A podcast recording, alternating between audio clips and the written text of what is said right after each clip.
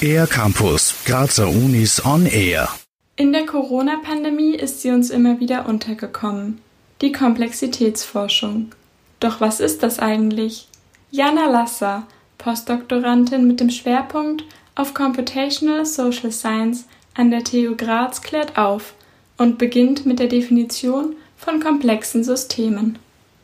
Und ein komplexes System ist ein System, das aus vielen kleinen Teilen besteht, die miteinander lokal interagieren, das aber auf einer äh, globalen Ebene dann interessantes Verhalten zeigt. Ein Beispiel dafür sind zum Beispiel Ameisenkolonien, wo einzelne Ameisen miteinander interagieren und dann kommt plötzlich ein Ameisenbau raus, den man nicht dadurch erklären kann, dass man eine einzelne Ameise sehr gut versteht, sondern man muss halt die ganze Ameisenkolonie verstehen.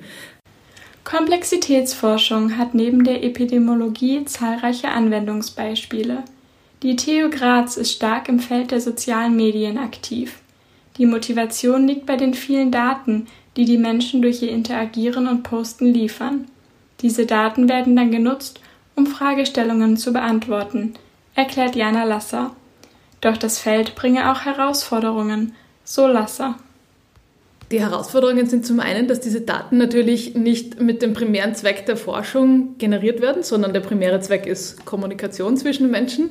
Das heißt, wir müssen immer ein bisschen schauen, wie wir diese Daten, die da so als Nebenprodukt anfallen, für die Forschung gut benutzen können. Ein anderes Problem ist auch der Datenschutz, weil die Nutzer, die dort ihre Daten hinterlassen, die posten zwar öffentlich, aber viele erwarten dann nicht, dass mit diesen Daten auch geforscht wird. Und das dritte Herausforderung sind für mich ethische Aspekte, weil wir natürlich immer auch schauen müssen, bei den Ergebnissen, die dann bei unserer Forschung rauskommen, wie werden die dann vielleicht später eingesetzt?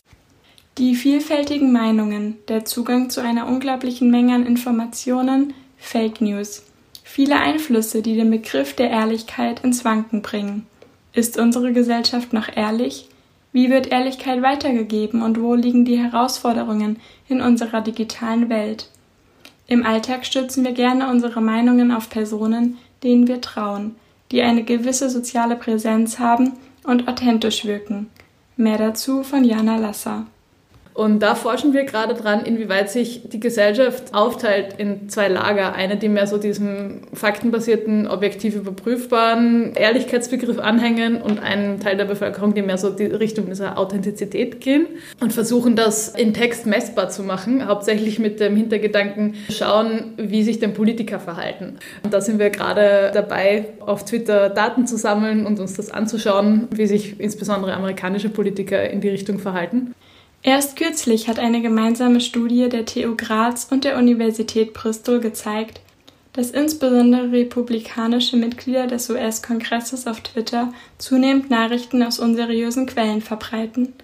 Um die Erkenntnisse nicht nur in die Forschung zu tragen, sei es laut Jana Lasser vor allem wichtig, Menschen zu sensibilisieren und einen bewussten Umgang mit sozialen Medien zu schaffen.